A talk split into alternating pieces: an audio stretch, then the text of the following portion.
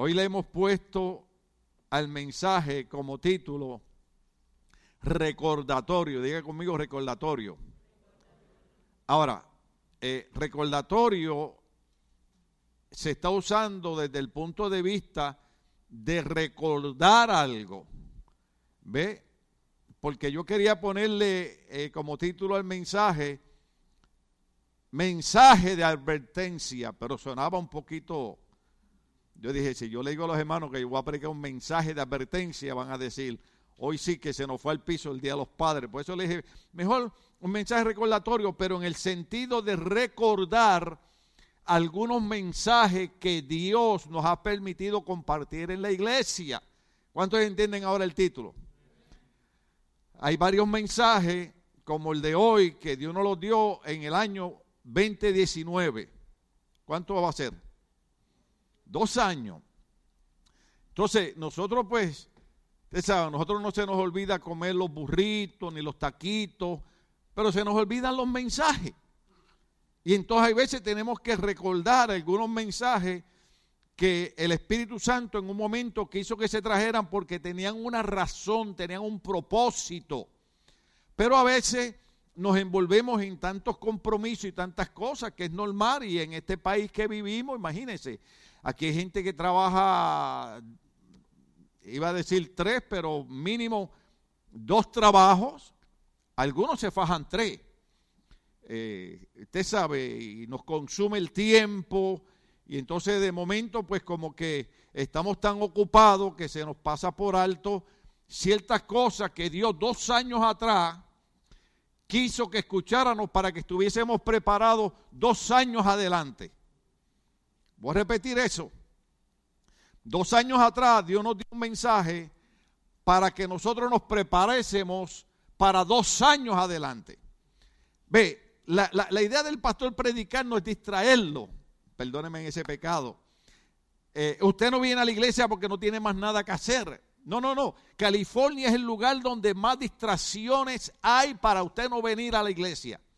Pero usted está aquí hoy porque usted cree que las primicias, lo primero, hay que dárselo a Dios y después tenemos el resto del día para ir para donde nos dé la gana.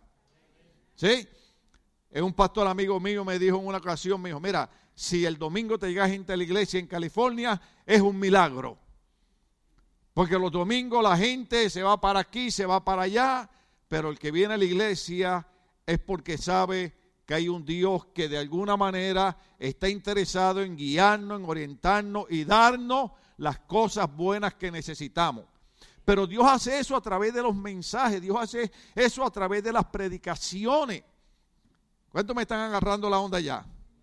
O sea, eh, cuando estamos en la iglesia, estamos equipándonos. Por eso es que ese, ese cántico bien bonito que dice, al taller del maestro vengo, porque la iglesia es el taller del maestro, ahí donde Dios trabaja con nosotros, ahí donde Dios, Dios nos moldea. En una ocasión un pastor eh, eh, predicó bajo el tema hecho a martillazo, como cuando en el Antiguo Testamento Dios mandaba construir lo que se usaba en el tabernáculo y habían cosas de oro y de bronce que de la única manera que se podían hacer, porque Dios había ordenado, era a martillazo.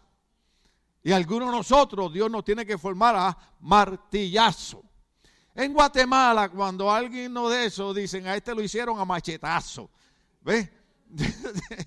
Entonces, yo espero que nadie aquí esté hecho a machetazo, ni que Dios tenga que hacernos a martillazo.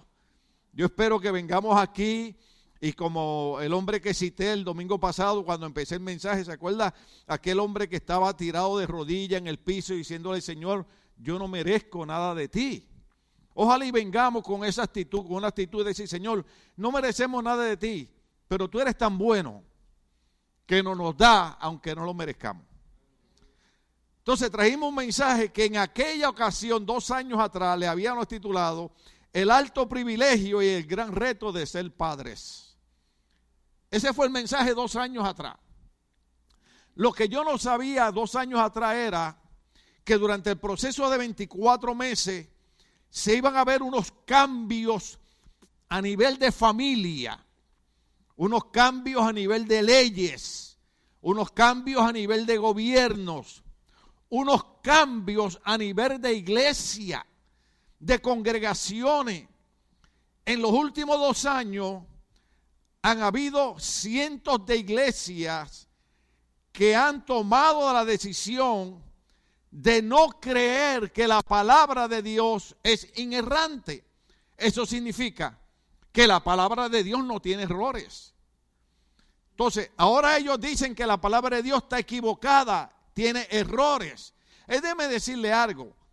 Todavía nosotros como iglesia yo como pastor creo que la palabra de Dios es inerrante. En la palabra de Dios no hay errores que nosotros no tengamos el cuidado, la precaución de estudiar teología y estudiar las reglas de interpretación bíblica y tener cuidado cómo se lee un verso bíblico, cómo se utiliza un contexto, qué quiso decir Jesús, en qué cultura, por qué esto, por qué el otro. Eso, esos son los errores, los cometemos nosotros. Pero Dios no comete errores. Entonces, es sorprendente que en 24 meses Hayan iglesias que un día proclamaron que de la única manera que podíamos ser salvos era recibiendo a Cristo como Señor y Salvador de nuestra vida. La Biblia dice, Evangelio de San Juan capítulo 1, a lo suyo vino y los suyos no le recibieron, más a los que le recibieron se les da el derecho de ser llamados hijos de Dios. Jesucristo dijo, yo soy el camino, la verdad y la vida. Nadie va al Padre sino por mí. Usted se lo sabe de memoria. ¿Cuántos se lo saben de memoria? ¿Cuántos se saben Juan 3:16 de memoria? Porque de tal manera amó Dios al mundo que envió a su Hijo unigénito para que todo aquel que en él crea no se pierda, más sea salvo. Pero el problema es que ahora en 24 meses muchas iglesias ahora dicen que Cristo no es necesario para ser salvo. Que Cristo no tiene deidad, o sea, que Él no es Dios. Cuando da la casualidad que la razón por la que Cristo muere en la cruz del Calvario es porque el único que podía pagar el pecado que nosotros habíamos cometido. Déjeme de aclararle a esto. El apóstol Pablo dice que nosotros estábamos destinados, condenados a pasar una separación eh, eh, por la eternidad de parte de Dios. Pero cuando Cristo, que el apóstol Pedro dice, en el cual nunca se halló engaño ni mentira en su boca, cuando Cristo da su vida por nosotros en la cruz del Calvario, es el cordero inmolado, el cordero limpio, el cordero puro, el único que podía hacer algo por nosotros era Cristo, porque la deidad de Dios estaba en él, su sangre era limpia y por eso Isaías dice que la sangre de Cristo y sobre él cae nuestro castigo. O sea, sacar a Cristo del panorama es meternos en problemas. Porque nos volvemos unos religiosos más. Es bueno venir a la iglesia, pero es mejor aceptar a Cristo como Señor y Salvador de nuestras vidas. Es bueno alabar a Dios, pero es mejor reconocer que Cristo es Dios también. Nosotros todavía creemos en la existencia de Dios Padre, Dios Hijo y Dios Espíritu Santo. Nosotros no tenemos un Dios de tres cabezas, como dicen algunas religiones. Nosotros tenemos un Dios que es como nosotros. Yo cuando lo veo a usted, veo su cuerpo. Amén. Algunos cuerpos bonitos, otros cuerpos hermosos, otros cuerpos elegantes. miren para acá, ya están, ya están mirando a los lados. ya que él miró a aquel y aquel miró al otro. Pero cuando Dios te mira, Dios ve tu cuerpo, Dios ve tu alma y Dios ve tu espíritu. Son tres. Por eso la Biblia dice que cuando cuando estaba Dios creando al hombre, hubo una conversación en plural. ¿Cuántos saben lo que es plural? Más de uno. Y Dios dijo, hagamos, no dijo voy a hacer, dijo, hagamos al hombre a nuestra imagen y semejanza. Nosotros somos hechos a la imagen y semejanza de Dios, somos cuerpo, somos alma y somos espíritu. Una persona que no crea que Dios tenga poder para manifestarse en tres personas, no sé dónde está. Porque hay personas que creen que los ídolos que no tienen poder para hacer nada, que dice la Biblia, no estoy diciendo yo, la Biblia dice que los ídolos tienen pies y no andan, manos y no tocan, oídos y no oyen, ojos y no ven, boca y no hablan. Sin embargo, hay gente que los adora creyendo que ellos pueden hacer algo.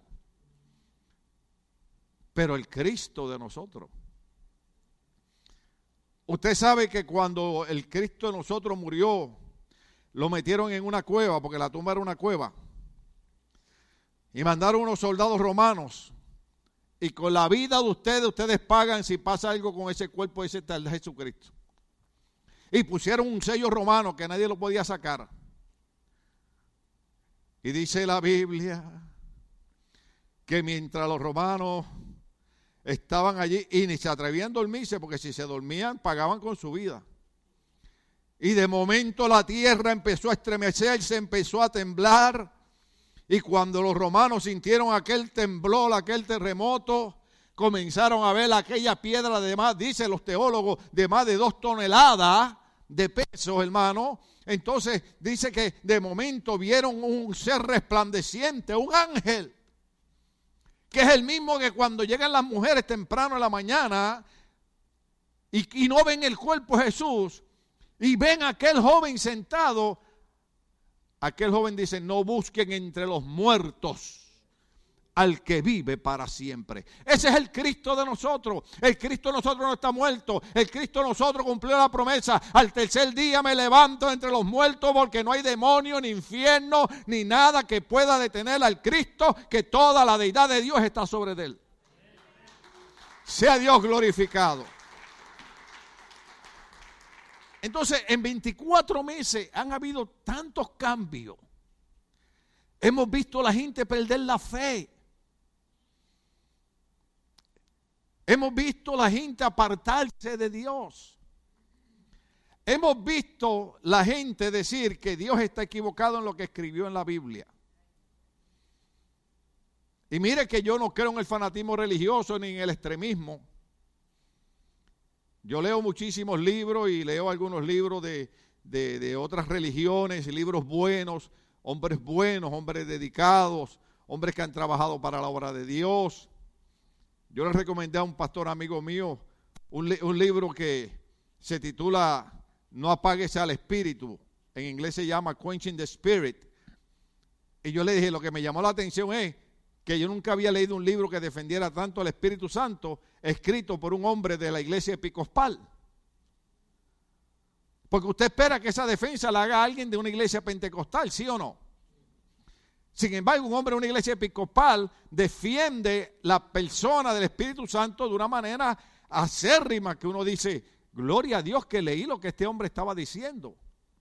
Pero nosotros tenemos que tener cuidado que no perdamos la fe. La Biblia dice, nosotros no somos de los que retrocedemos, sino de los que seguimos hacia por eso es que canta, la Fernando es el que canta. Y aunque el gigante se encuentre allá, yo nunca temeré. Entonces, eh, han habido todos estos cambios. Y estos cambios que 24 meses atrás Dios nos advertía, Dios nos, nos iluminaba, nos lleva también al problema donde en los últimos 24 meses se le ha tratado de quitar la autoridad a los padres sobre los hijos. En Puerto Rico, estoy hablando de Tierra Santa. Es más, pásame la foto ahí. Pues, yo tengo una foto ahí que mandé yo con, una, con una camiseta de esa así, bien, bien santa. Mire. Eso es gracias a los que me dieron algunos regalitos de padre, alabado sea Dios. Yo la puse ahí porque fue un regalito, aparte de que soy bien nacionalista, ¿verdad? Gloria al nombre del Señor. Pues este hombre, a pesar de que su propio hermano, que es muy famoso, cree en la ideología de género, este hombre dice, yo amo a mi hermano, quiero a mi hermano. Y él tiene su preferencia. Pero yo estoy aquí en el Capitolio, en la Casa de Leyes de San Juan, Puerto Rico, porque yo quiero entrar ahí para decirle a los políticos, no vengo a crear problemas ni dificultades, sino decirle a ellos que si los padres no pueden permitir que sus hijos reciban clases de cristianismo en la escuela, pues tampoco los padres queremos que nuestros hijos reciban clases de preferencia sexual y que un niño de cuatro años decida hacer lo que quiera hacer cuando son los padres los responsables de los hijos. En 24 meses. Oh, dele el aplauso a Dios, él se lo merece. Esto es un cambio tremendo. Esto suena a fanatismo. Pero no es así. No es así, las cosas que están escritas en la Biblia están escritas por una razón, están escritas por un propósito. Entonces, en el Salmo 127, 3, nosotros chocamos con el primer punto que es el alto privilegio. El alto privilegio que es el Padre. Tal vez lleguemos a la responsabilidad, tal vez lleguemos al reto porque recuerde que dos años atrás el mensaje titulaba El alto privilegio y el gran reto de ser padres. Mira el reto de ser padre. Su niño va a la escuela y en la escuela llevan un hombre vestido de mujer que le llaman drag queen para que le, le lea libros. Pero no se le puede leer la Biblia en la escuela. Alguien escribió y dijo, que por qué llaman a los pastores para que le llevemos Biblia a la gente que está cumpliendo 40 años de preso por haber matado cuatro y cinco personas, cuando le pudimos llevar Biblia a un niño de cuatro años para que no se convirtiera en asesino. ¿Está viendo la diferencia? Está agarrando la onda, hermano. Entonces, una de las cosas importantes es que el Salmo 127, 3 dice que los hijos, ¿cuántos padres hay aquí? Y los que no son padres, prepárense que usted también va a experimentar esa gloria. Alabado sea el Señor. Usted sabe, el doctor le dijo a Cindy, debes caminar por el embarazo. Y se les ocurrió irnos por un lugar que a nadie le gusta ir. Lugares que, que la gente no le gusta ir y se meten hasta cuatro y cinco veces al año ahí. ¿Alguien sabe de qué estoy hablando? ¿Cuál? Qué pequeño el mundo es. Ah. Yo tengo fotos con Mickey Mouse, con Mimi, con Tribilín. ¿Alguien sabe quién es Tribilín? Goofy. Oiga. Bueno, y nos fuimos para Disneyland. Yo no estoy en contra de Disneyland. Y no creo que, sea pecado ir a Disneyland. Lo que creo que es pecado es que usted pueda meterse cinco veces al año en Disneyland y no pueda venir a la iglesia. estamos aquí todavía. Lo que yo creo que es pecado es que usted puede pagar 300 dólares por entrar cuatro personas a Disneyland, gastarse 160 dólares en, en hamburguesa con la familia y no pueda dar 20 dólares para ayudar a la construcción de la iglesia. Ah. Señor, haz algo con el pastor, porque aunque es padre, pero lo matamos hoy. Ve, y nos fuimos para allá, hermano. A mí me gusta. ahora ya no puedo caminar tanto. Ustedes usted vieron ese relajito ahí ahorita, yo estaba bailando con el viejito este de 50 años. Eso me tomó como una hora sentado en la silla poder agarrar fuerza para bailarle el ABCS y después usted no tiene idea de cómo terminé. Me tuve que sentar y de ahí más nadie me levantó. Alabado sea el Señor. Y nos fuimos a caminar, hermano. Y llegamos a la casa y cuando llegamos a la casa iban a ser como que hora, ya a las 12 de medianoche. Y yo me voy a acostar a dormir. ¿Están los padres aquí? Los que quieren ser padres están aquí. Usted sabe lo que usted está no sé si exagero, porque los puertorriqueños somos hiperbólicos. nosotros hablamos, mire, somos bien, bien raros. Nosotros usamos mucho palabras eh, eh, eh, para todo de chiquito. Dame un poquito, qué chiquito. Pero si vemos un choque que nada más le tocaron el bumper, cuando traemos la historia,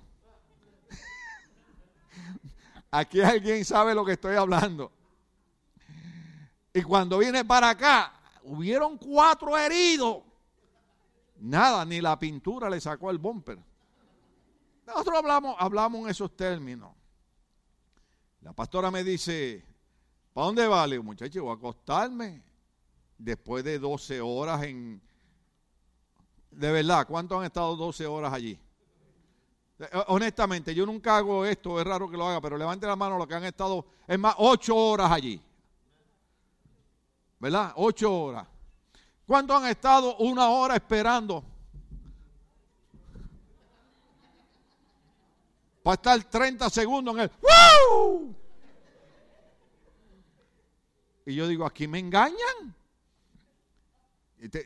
mira, hermano, yo, yo la última vez que fui, yo le dije a Cindy, ¿sabe qué? Yo me voy a esperarlos allá. Cuando ustedes estén llegando, me haces un texto y yo vengo por ahí y le digo, mi familia está allí esperándome. Porque usted está, pero hermano, Cindy me dice, ¿qué te vas a hacer? Me voy a acostar. Me dice, no, vamos para el hospital. Hermano, y ese día un mes de noviembre nació mi última niña, que es esa belleza que está ahí, esa modelo que está ahí, que canta aquí en el coro, alabado sea el Señor, que tiene una foto porque cuando chiquita le decían Daddy's Girl, porque yo siempre la, tenía conmigo, gloria al nombre del Señor. Eh, eh, en Puerto Rico, cuando la primera que fue a Puerto Rico, como es tan blanca, me detenían, porque en Puerto Rico el sol te quema y te, te pone trigueñito, ¿verdad? Ese color lindo, alabado sea Dios. Y, me paraban y decían, ¡ay, Dios mío! Y, usted sabe las viejas chismosas del barrio, ¿no? Eh, ay, se me zafó eso y me están viendo en Puerto Rico. Usted sabe que los quiero.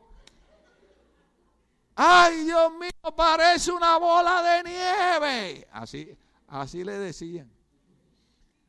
Y entonces, cuando me veían a mí, como ya yo llevaba años acá, se me había ido el colorcito morenito ese. Y me dicen, ¿dónde tú eres? Le digo, pues yo soy aquí, nacido y criado aquí. Y una vieja me dijo, perdón, una señora me dijo, me dijo, tú serás nacido y criado aquí, pero tú no ibas aquí porque estás más hincho que un timbre de guagua. Usted sabe lo que significa hincho en Puerto Rico cuando usted se eleva el color. Cuando usted sabe cuando usted está enfermo, que no come, que, se, que está todo pálido. Eso es hincho para nosotros. Y entonces eh, antes las camionetas, no sé si todavía en algunos otros países quedarán, antes otras camionetas cuando usted iba tenía un cordón que tenía un timbre y cuando usted iba a llegar a la parada, jalaba el cordón. Y por eso en Puerto Rico decimos, tú estás más hincho que, el timbre de una guagua. Porque imagínese, clan, clan, clan. Yo creo que en algunos de sus países todavía queda. ¿Verdad que sí? Entonces, ¿qué es lo que estamos hablando? que la Biblia dice que cuando nosotros nos convertimos en padres, es un privilegio. ¿Ve? Hay, hay que tener cuidado porque eh, en la iglesia que yo estaba, hubieron amigos míos que empezaron a escuchar a un predicador que decía que evitar los hijos era pecado y la gente iba para el infierno. Entonces yo le decía a él, pruébame correctamente para yo entender y aprender porque una persona que planifica su familia va para el infierno. ¿Ve? Ya yo estudiaba ciencias sociales y humanidades en la Universidad de Puerto Rico y, yo quería aprender más de la Biblia. Y él usó un verso bíblico en el Antiguo Testamento, quiero tener precaución, que sinceramente no era aplicable a planificar la familia. Una cosa es abortar innecesariamente una criatura. Otra cosa es planificar cuántos miembros usted va a tener en su familia. ¿Ok? Cuando usted quiera, pues yo le doy un estudio privado de eso, porque ahora quiero tener, quiero tener cuidado. Porque uno tiene que planificar. Porque esto no es tener hijos a lo loco. Usted sabe cuál es la problemática ahora, ¿verdad? Lo he dicho en casi 31 años. Hay que aconsejar a nuestras hijas, hay que aconsejar a nuestras jóvenes. ¿Por qué? Porque la mayoría, ¿cuántos dije? La mayoría, yo siempre hablo en términos generales, yo no creo que todo el mundo eh, eh, es culpable, pero la mayoría de los muchachos de hoy en día piensan que esto es cuestión de tener relaciones sexuales embarazar a una muchacha y que los padres de la muchacha se hagan cargo de ella y del embarazo y de la criatura. Perdóneme si ofendo a alguien, no lo estamos diciendo con esa intención, sino estamos diciendo lo que ocurre. ¿Ok? Ahora, la última parte es importante para corregir esa, pero no se la puedo adelantar. Es más, se la adelanto. De todas maneras, no le podemos dar la espalda a nuestros hijos. No importa el error que cometa, toda persona tiene derecho y tiene la oportunidad de aprender de un error y de levantarse y enmendar su vida. Lo que no queremos es que caigan en el relajo de estar cayendo en manos de personas que no tienen valores morales, espirituales y familiares en la vida. Porque ser padres es un privilegio de parte de Dios. Salmo 127 dice, los hijos son una herencia del Señor. Usted sabe, usted sabe que eh, eh, eh, la parte más difícil, a mí el ayer sábado me tocó hacer el funeral de un joven que perdió la vida a la edad de 20 años aquí cerca. Iba en una, motocicleta y perdió la vida. Y yo estaba allí y le decía a mi esposa, ¿cómo yo le hago el funeral a un muchacho de 20 años? cuando yo hace siete meses y seis, eh, eh, siete años y seis meses que tuve que hacerle servicio funeral a mi hijo. Ahora, pensando en eso, fui al cementerio y dije, Señor, tú sabes que lo he hecho un montón de veces. Porque la gente a veces no comprende a uno. Hoy yo estaba leyendo en la Biblia, ¿verdad? Eh, el libro de Eclesiastés que dice que, es mejor eh, eh, llorar porque aunque entristece el rostro, pero te limpia el alma.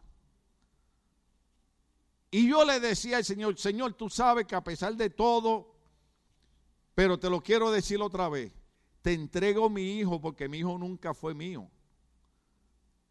Mi hijo siempre fue tuyo. Porque nuestros hijos son herencia del Señor. Dios nos los presta para que nosotros los criemos, los eduquemos, nos gocemos con ellos, nos alegremos con ellos, peleemos con ellos. Pero son herencia del Señor. Dice, los frutos del vientre son una recompensa. Y en mi nota aquí yo puse, los hijos no son cargas no son problemas como el mundo nos quiere hacer creer, aunque a veces sean un reto. Se me fue el tiempo. Hay veces que los hijos son un reto, pero no son una carga ni un problema. Son herencia del Señor que nos los prestó para que los educáramos y disfrutáramos la hermosura de tener a ese bebé en las manos de nosotros. Sea el nombre de Dios glorificado. Mire, Cindy se ríe de mí porque yo todavía recuerdo, yo recuerdo el primer bostezo de Stephanie, mi hija mayor. ¿Te acuerdas, baby? Nosotros vivíamos en un apartamentito, usted sabe que yo bromeo, Cindy me dice, no bromea así, pero yo le tenía que decir a las cucarachas, sálguense de ahí que voy a pasar. Porque el cuarto, el baño y la cocina, usted, usted estiraba el pie y ya estaba en cualquiera de ellos. O sea, la gente nos ve a los pastores que Dios nos ha bendecido, pero nos ha costado trabajo. Nos ha costado rompernos la espalda, levantarnos temprano, trabajar 12 horas diarias, creerle a Dios, honrar a Dios, dar nuestras primicias a Dios. Pero siendo bebita, yo lo oigo que de momento hace. Digo, oh my God, su primer bostezo. Más de treinta y pico años después, todavía yo me acuerdo. No, no, no son lindos los bebés, hermano. No importa que hayan sido, que hayan venido por un error, un perdona la expresión, una metida de pata, pero son herencia del Señor. Y son bellos. Y si se parecen al papá más. Aleluya. Los padres digan amén. Las madres, lo siento, ya pasó su día. Bueno, hay algunos que tú sabes se parecen a la mamá, nadie es perfecto. Les tomó varios segundos agarrarlo. Así que no sé si están despiertos, porque cuando dije alguna pareja de la mamá, vi que las madres les brilló el rostro hasta que dije, no son perfectos. Dijeron, reprenda al diablo. Pero los hijos son herencia del Señor. A veces son un reto. Pero tengo otro punto aquí que yo le he puesto, que nosotros los padres somos sacerdotes de nuestro hogar y de nuestros hijos. Somos sacerdotes de nuestro hogar y de nuestros hijos.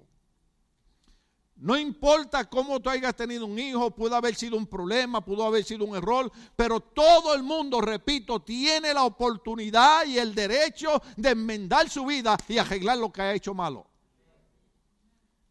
Porque ese es el Dios de nosotros, el Dios de nosotros es un Dios de oportunidades. Dios lo que no quiere es que vivamos en el relajo ni en el vacilón. Dios lo que quiere es que aprendamos de cada caída, de cada tropiezo, que aprendamos y mejoremos. Pero nosotros los padres somos los sacerdotes del hogar. Eso yo le diría es un reto. ¿Sí o no? Es un reto. ¿Usted sabe cuál es el reto? El reto es que lo impresionante esto es que los niños... Ahora, ahora sí se me fue el tiempo. Le damos. Los niños hermano, son tan maravillosos que ven todo lo que hacemos. Ven todo lo que hacemos. Yo tengo un montón, aquí, aquí hay jóvenes que ellos no se acuerdan cuando chiquitos me hicieron dibujo como hace Emily ahora. Emily agarró un sobrecito y me dibujó.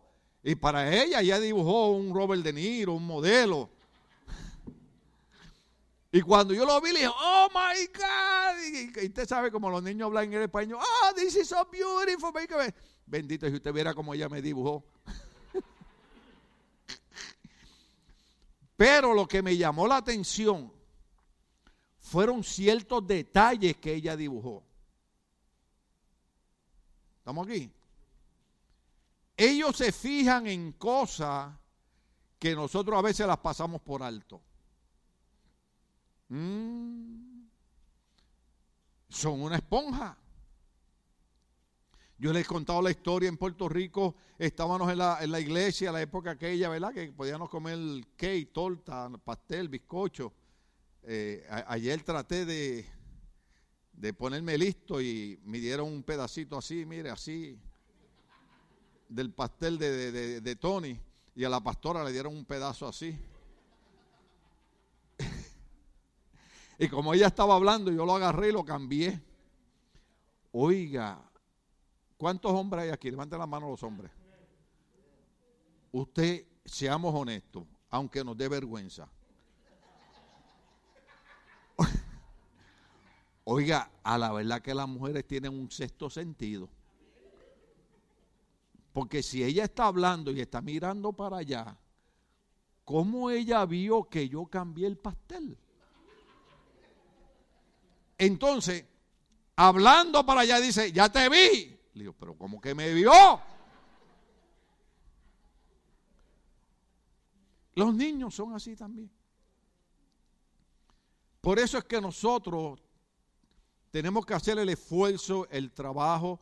No estoy hablando de fanatismo religioso, estoy hablando de que debemos comenzar otra vez a enamorarnos del libro de Dios, a enamorarnos de la Biblia, comenzar a leerlo, proverbios, salmos, los evangelios, el Antiguo Testamento y tratar de aprender y decirle al Señor, dame fuerza para yo comenzar a vivir de acuerdo a como tú quieres que yo viva, porque si tú me dices que yo viva así es porque eso va a bendecir no solamente mi vida, va a bendecir mi matrimonio, va a bendecir mis hijos, va a bendecir mis nietos y va a bendecir mis bisnietos también. La palabra de Dios no, es religiosa, hermano. Es una guía, es una brújula, para que me entienda, un GPS, que, que nos lleva con bien a la vida. Ve, nosotros no hacemos las cosas porque, ay, no quiero que el hermano me vea que, que, me puse pantalones cortos para ir a la playa. Eh, yo voy a la playa, me pongo chancleta, pantalones cortos, usted sabe. Antes tenía las piernas bonitas, ahora parezco de gallina, pero... Bueno, para, para, los gustos hicieron los colores. Hay gente que le gusta las piernas de gallina. ¿Sí o no? ¿Verdad? Mire, voy, a ofender a todo el mundo aquí. No se me haga lo loco. Hay gente que le gusta, ven un flaco y dicen, ay, qué ricos esos huesos. ¿Ah?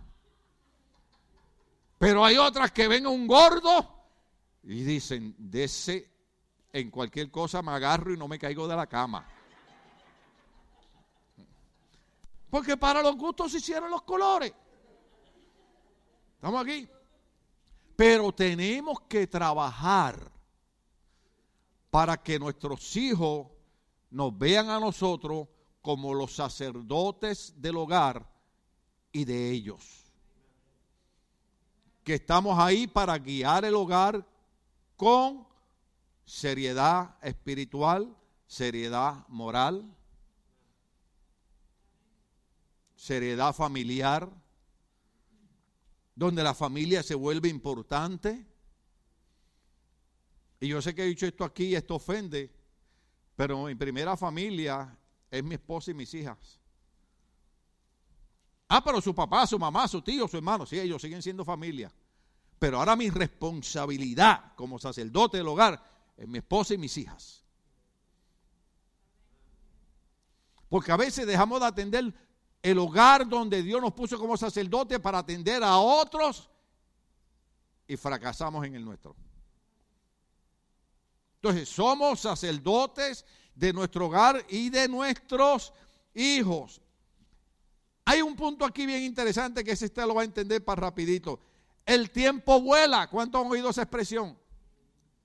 El tiempo vuela. Yo me acuerdo cuando Gio, chiquitito, allá en el salón con los niños arriba, ponía un cajoncito y se trepaba en el cajoncito y ponía a los niños al frente. Él no se acuerda de esto, o tal vez sí. Y empezaba, y empezaba a poner las manos sobre los niños y a tirar a los niños al piso. Y los nenes se tiraban, ¡wow! Y yo, ¿pero qué es esto? Y es que cuando él no veía orar por la gente, veía que el Espíritu Santo tocaba a la gente, la gente caía al piso, entonces iba allá con los niños a practicar, hablaba en lengua y tiraba a los niños al piso.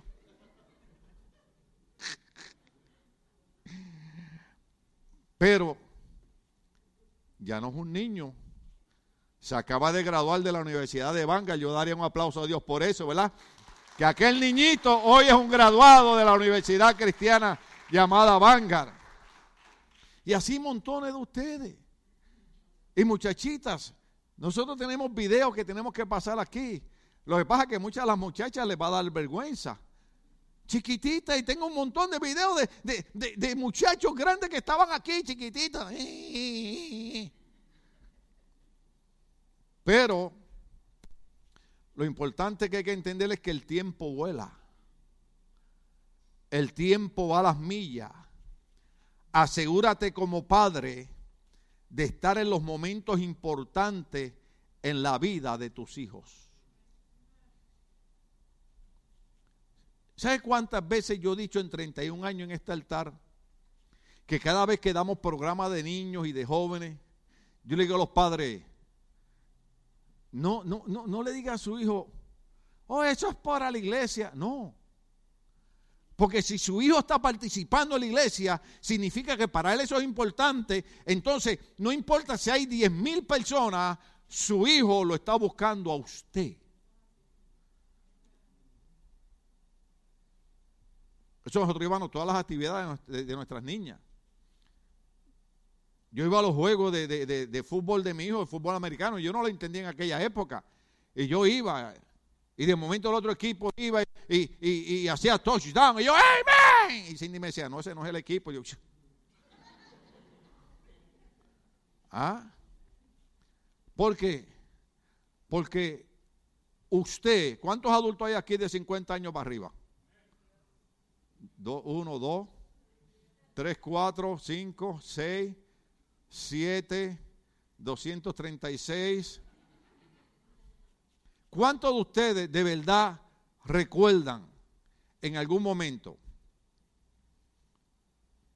que para usted una participación era importante y su papá y su mamá no llegaron y no hubo cosa que lo entristeció más que eso. ¿Estamos aquí? No nos va a dar el tiempo para hablar tantas cosas. Yo quería poner una foto de mi papá porque ustedes supieran quién era mi papá. Y yo he dicho las cosas erróneas que hizo mi papá. Pero también yo tengo que decir cosas buenas que hizo mi padre. Mi padre vivía en un campo en Puerto Rico. Y de allá bajó siendo un joven y llegó a la ciudad de Ponce, al sur de Puerto Rico. Y allí se convirtió en un líder de trabajadores de muelle. Allí fundó la Unión de Trabajadores. Allí se convirtió en presidente. Allí comenzó a pelear por los derechos de la gente pobre. Allí comenzó a darle trabajo. Cuando yo voy a Puerto Rico, yo me encuentro, una pena que no esté el hermano Santiago aquí, que tiene 90 años, que él confirma todo eso que yo digo, porque él conoció a mi padre desde antes de yo nacer. Muchos viejitos me dicen a mí, Hoy mis hijos son universitarios y tienen casa porque tu papá nos dio la mano y nos dio trabajo. Nuestros padres tal vez cometieron errores, tal vez eh, eh, pero tuvieron sus cosas buenas también. Eso es lo que no entienden los muchachos ahora. Hay muchachos ahora que sus padres tienen una casa donde ellos viven, se levantan a la hora que le dan la gana, comen lo que da la gana, dejan comida que otro se la comería hasta del piso y encima de eso se quejan de los padres. Usted sabe, usted tiene una idea lo que es cruzar tres meses por unas montañas de Centroamérica o de México para acá, porque lo único que usted quiere es que sus hijos tengan lo que usted no tenía. ¿No cree usted que esos padres sacrificados merecen un aplauso?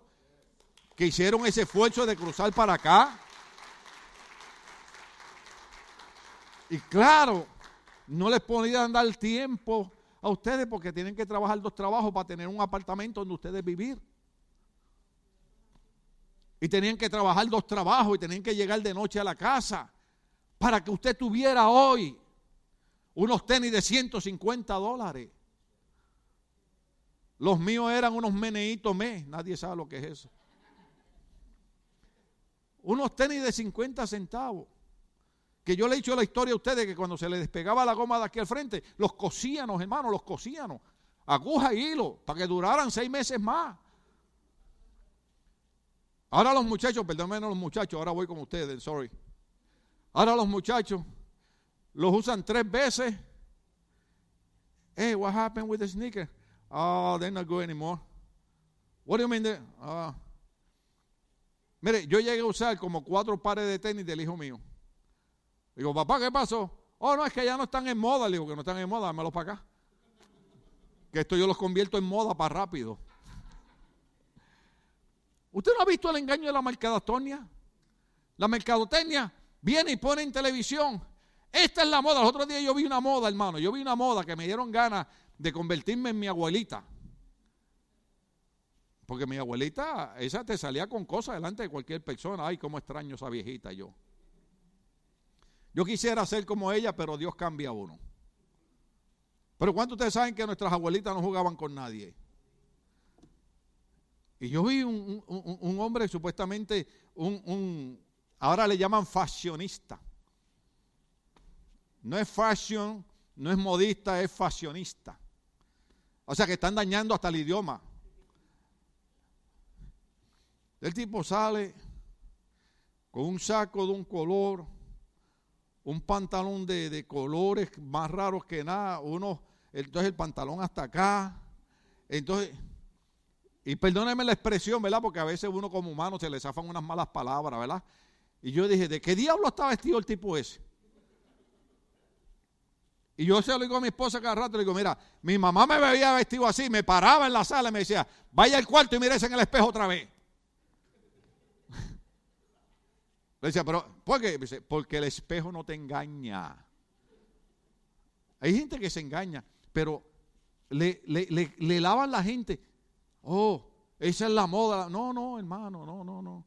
Hay que tener cuidado con eso, pero es bien importante que usted pase los momentos claves con sus hijos. Dos minutos más le damos.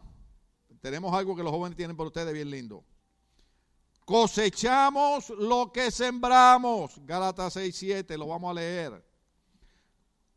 Cosechamos lo que sembramos. Nos engañen. De Dios nadie se burla. Cada uno cosecha lo que siembra. Y te dice, bueno, pastor, ¿y qué onda ese verso? Ese verso tiene que ver con la crianza de los hijos. Como seamos nosotros, se va a reflejar en nuestros hijos. Como seamos nosotros, se va a reflejar en nuestros hijos. Por eso, aunque suena cómico, pero ¿cuántas veces usted ha escuchado mujeres o esposas decir, tú saliste igualito a tu papá? ¿Ah? Ahora hay padres que dicen lo mismo. Saliste igual que el diablo de tu mamá. Señor lo reprenda. ¿Por qué? Porque de la manera que criamos a nuestros hijos, estamos sembrando en el futuro de ellos. Yo sé que a veces digo cosas que, se... Pero déjeme decirle, cuando Dios me lleve, usted me va a extrañar y usted va a decir, lo que el pastor dijo fue verdad. Era cierto, nosotros nos enojábamos, pero era cierto. ¿Sabe qué? Si nosotros no sembramos una buena semilla en nuestros niños, no esperemos un buen fruto de ellos. Voy a decir algo aquí que se van a ofender. Mi abuelita, que le dije ahora, usted sabe que ella era bien noble, ¿verdad?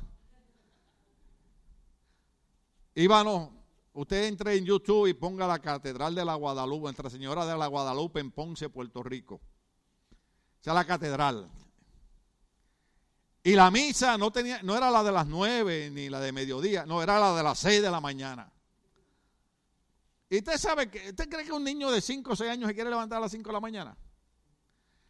Y ella me decía, ella me decía Betito, para aquellos que, esos son secretos míos, pues ya lo dije, yo soy Betito, Pastor Betito. Y ella me decía, Betito, levántese que vamos para la misa. ¿Cuánto sabes lo que estoy hablando?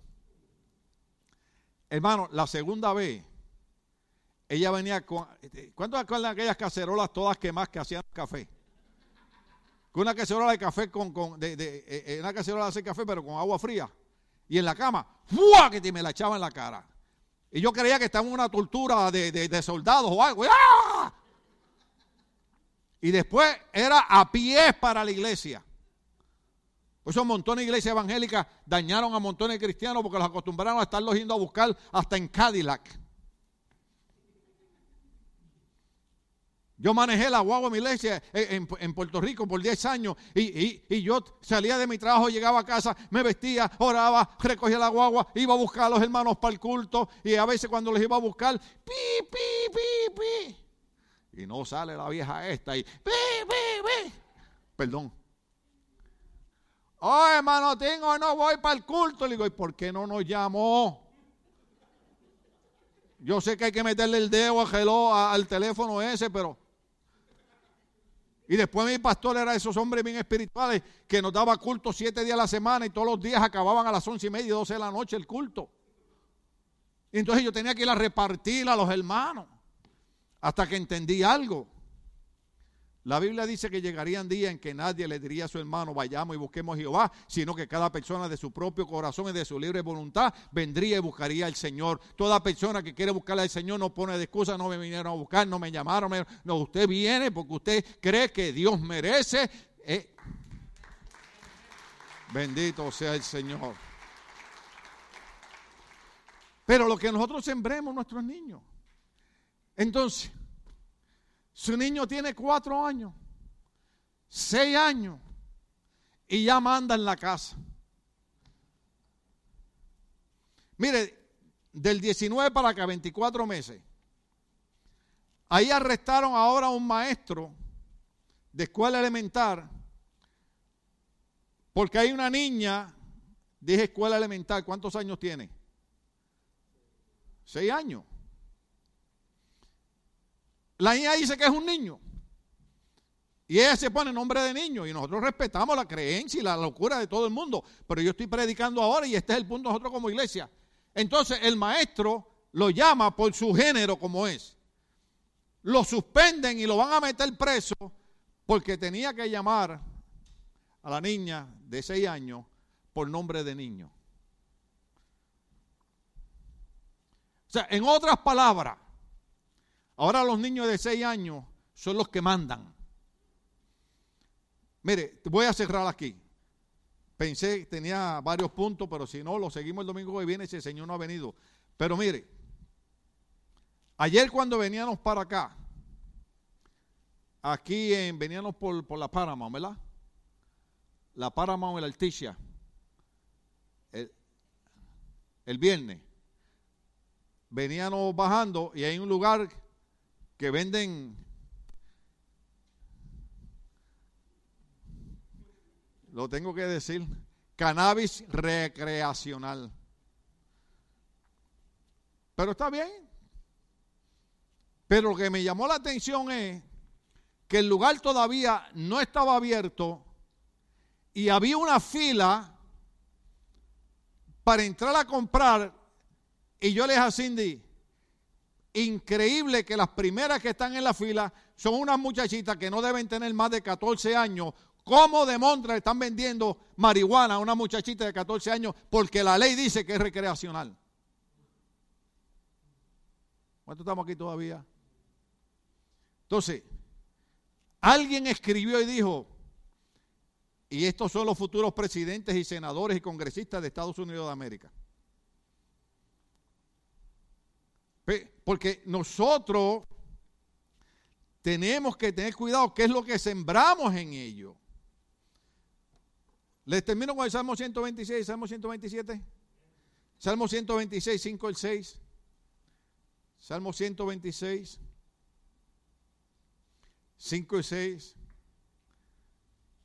Porque Gálatas dice, ¿verdad? Que lo que uno siembra, cosecha. Entonces dice, el que con lágrima siembra, con regocijo cosecha. ¿Qué es lo que quiere decir? que aunque a veces es duro, aunque a veces es difícil, ¿cuántos padres en alguna ocasión cuando tenían que corregirlo o darle una nalgada a su niño decían, me duele más a mí que a él? Claro que sí. Pero usted no estaba pensando en el momento, usted estaba pensando en el futuro de él. Si mi mamá no me hubiera corregido, mi abuela no me hubiera corregido, mis hermanos no me hubieran corregido, ¿usted cree que yo fuera un pastor hoy, un ministro hoy? Uno no tiene que ser un pastor, un ministro, va a ser una persona decente. Pero gloria a Dios por ello, porque si, si ellos no lo hubieran hecho, ¿qué hubiera sido de mí? Salmo 126, ponme, ponme el verso 5. Está ahí. El que con lágrimas siembra, con regocijo cosecha. El que llorando esparce las semillas, cantando recoge sus gavillas. Y terminamos con el Salmo 127 y después seguimos el mensaje. 127, 1. Si el Señor, ¿a qué Señor se refiere? A Dios. Si el Señor no edifica la casa, en vano se esfuerzan los albañiles. Si el Señor no cuida la ciudad, debe venir un poquito más para adelante. Si el Señor no cuida la ciudad, en vano vela la guardia. En otras palabras, yo no estoy hablando de fanatismo religioso, estoy hablando de que es importante que Dios sea parte de nuestra familia. Dios debe ser parte de los padres, Dios debe ser parte de los hijos, Dios tiene que ser parte del hogar, porque si Jehová no edifica la casa, en vano trabajan los albañiles. Si Jehová no vela la ciudad, en vano vela la guardia. Si nosotros no buscamos a Dios, hermano, no importa cuánto inventemos, siempre estaremos dando golpes. Pero Dios nos promete a nosotros que aunque andes en el valle de sombra y de muerte, no No es la promesa del Señor. No te vas a quedar en el valle de sombra de muerte. Porque aunque yo ande en valle de sombra de muerte, no temeré mal alguno, porque Jehová estará conmigo. Por eso es que ese salmo dice, si Jehová no edifica la ciudad, en vano trabajan los albañiles. Si Jehová no vela la ciudad, en vano vela la guardia. Si nosotros no buscamos a Dios, hermano, vamos rumbo, vamos rumbo a la destrucción. Termino con esto. ¿No se dieron cuenta durante la epidemia que lo único que le dio problema al gobierno era volver a abrir las iglesias? No había problema con abrir las cantinas, no había problema con abrir los lugares donde venden marihuana recreativa, no había problema con abrir los restaurantes, no había problema con abrir los lugares de recreación, no, pero había problema con abrir las iglesias. ¿Sabe por qué? Porque en las iglesias los hombres y las mujeres dejan de ser esclavos del mundo de pecado. En la iglesia los hombres y las mujeres dejan de ser esclavos del gobierno, dejan de ser esclavos de la maldad, dejan de ser esclavos de la inmoralidad y se convierten en mujeres y hombres libres por el poder del Evangelio. Felicidades, queridos padres. Pensé que iba a terminar el mensaje, pero creo que